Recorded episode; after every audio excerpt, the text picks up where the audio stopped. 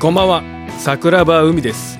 銀河へ向かう夜と僕はより良い自分になりたい普通のサラリーマン。桜庭海が仕事のことや家庭のこと日々の出来事を思いつくまま配信する番組です。なんかさあのー急になんですけど4月入って肩と腰と頭首その辺がめちゃくちゃ痛いのね。でちょっとまあ肩こりかなっていうそんなレベルじゃなんかなくてさもう本当に頭がズキズキするぐらい痛いの。何なんでしょうねこれ。マジで。で歯も痛くなってでそもそも歯から来てるこの頭痛とかかなと思って昨日歯医者さんに行ったんですけど歯からじゃないって言われてレントゲンとか結構がっつり取って。あこんなことあるんだと思って。まあその季節の変わり目とかだからたまにこうツイッターとか他の方がね言ってるのを見てその肩が凝ったりとか頭が片頭痛が起こったりとかあんまり今まで俺経験してきてなくてさこういうこと。をちょっとびっくりしちゃってでその時にあのマッサージ？指圧とかってあるじゃないですか。ああいうところにちょっと行きたいなと思って。今ちょっと調べてるところ。今からあの調べ終わったらその店に行こうかなと思ってるんですけどその時にねちょっと思い出したのがいつだっけな中学校小中高かな俺ずっと3ヶ月に1回ぐらいこの指圧っていうのに行かしてもらってたんですねお母さんに。結構何やろう昔から肩は凝ってたからうん。であの俺の実家のその何て言うかなすぐ近くにえーっと団地があってその団地の一室でおばあちゃんが一人でその指圧をやってる人がいるんですよ。でうちの親の知り合いの人かななんかで目が不自由なんですよねその方。全盲っていうのかな。両目が見えない。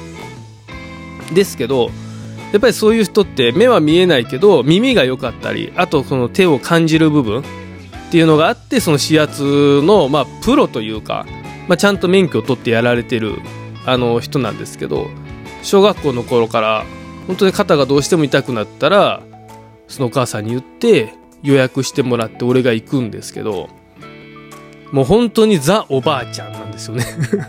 もう本当におばあちゃんその人。ああ海ちゃんいらっしゃいとか言ってこう団地の中入ってでベッドがあってそこにこう寝転んでいろいろこう触ってくれてあなんかすごい肩凝ってるやんとかねあの腰もちょっと今良くないねとか。でサッカーやってたからさ足とかもああ扁平足だねとか言って。あの扁平足って何て言うの？何て言うかな。あのかかとが垂直じゃないというかまっすぐなんですよね。こう本当は、うん、山のようにねこう隙間があるんですけど僕のかかとは真っ平らなんです。これって結構疲れやすい。それもそのおばちゃんから教えてもらってああそうなんだとか言って1時間ぐらい結構やってくれるんです。で結構良くなってでそういうのがこう小学校6年ぐらいからかな行き出して中学校もまあ半年に1回3ヶ月に1回本当に辛くなった時だけ行ってたんですよ。でその中でねあのー中学高校になってきてだんだん俺も大きくなってくるんですよ体が。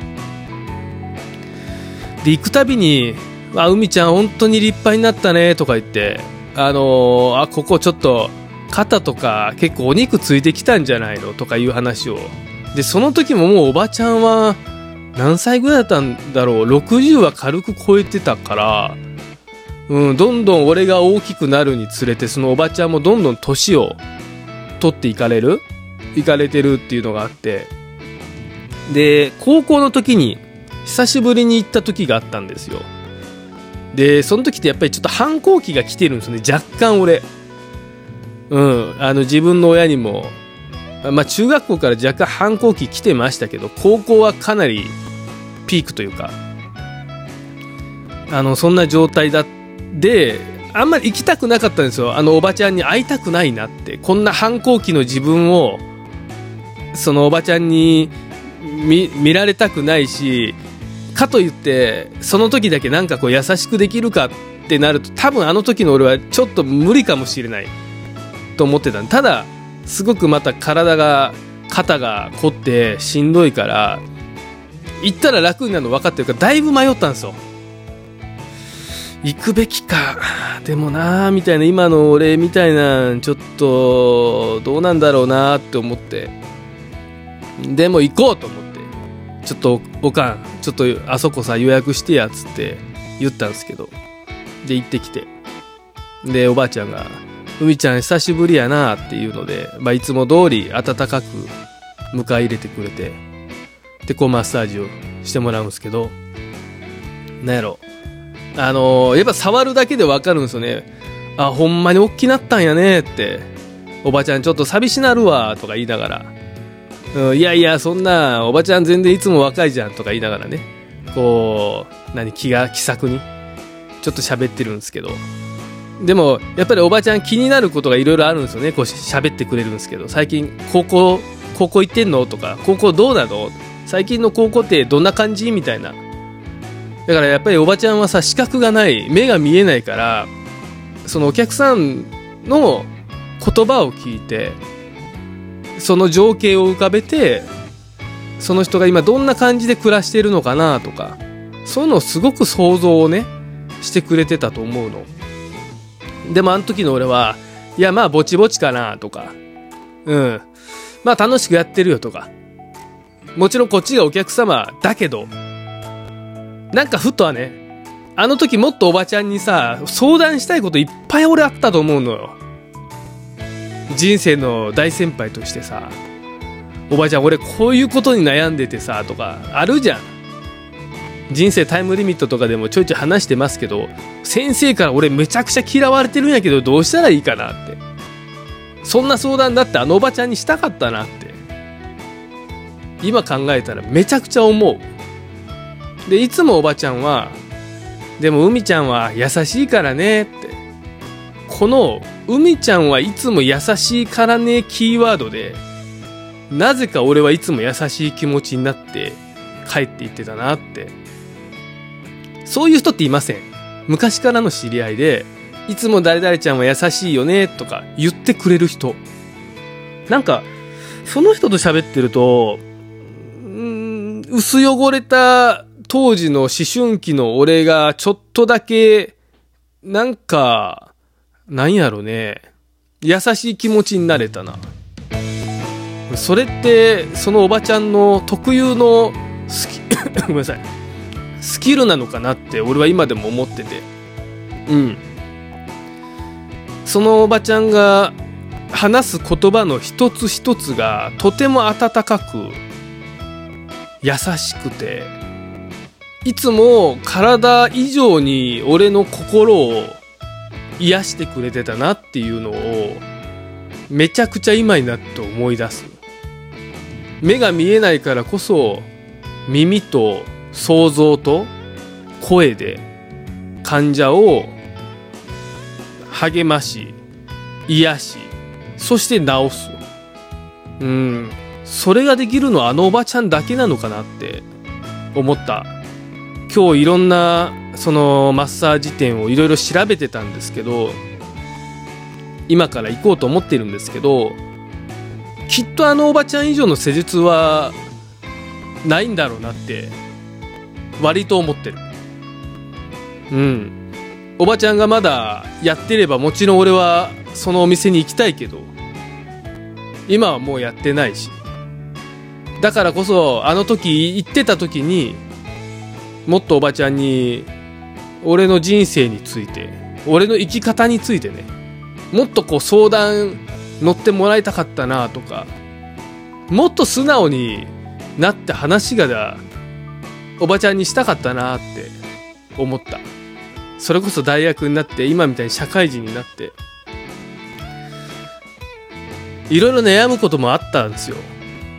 社会人になってからの方が多かったかな最初の頃ねその時になぜかおばちゃんその時はまだおばちゃんやってたのに行かなかった行けなかったねなんかいやあの弱い自分を見せたくないみたいななんかあったねうん、行って、行きたかったな。普通に。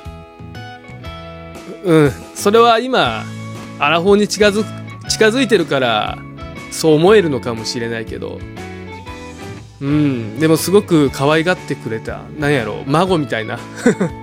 年齢的にもドンピシャらしいんですよ、僕が。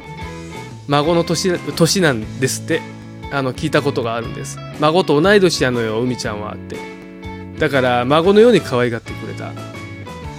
そのおばちゃんにね、今一緒にお酒飲むのがね、すごく好きだって言ってたの。めちゃくちゃ言ってた。毎回言ってた。私はお酒飲むのが好きやねんって。一緒に飲みたかったな俺は酒飲めないけど、オレンジジュースだけど、おばちゃんの晩酌ぐらいに付き合いたいよ。うん。おばちゃんが今元気にしてるのかわからない商売はもうやめたっていうのはもうだいぶ前に聞いたんでなんか思い出したんですよ今あのおばちゃんのことを会いたいなって思っちゃったもう一回施術を受けたい。今になってね。皆さんにもそんな人がいるのかなって思った。美容院かもしれないしマッサージかもしれない歯医者かもしれないし接骨院かもしれないよね。でもなんかそんな人っていません。あの人もう一回会いたいなとか施術してほしいなみたいな。うん。なんかふとは、うん、温かい気持ちになったかもしれない。あのおばちゃんのことを思い出して。今から行くマッサージがどんな店なのか。分かりませんがあの皆さんもよければそんな思いを一緒に今日は乗り切って 最後ちょっとおかしになったな。ありがとうございます。聞いていただいてありがとうございます。ありがとうございます。おやすみなさい。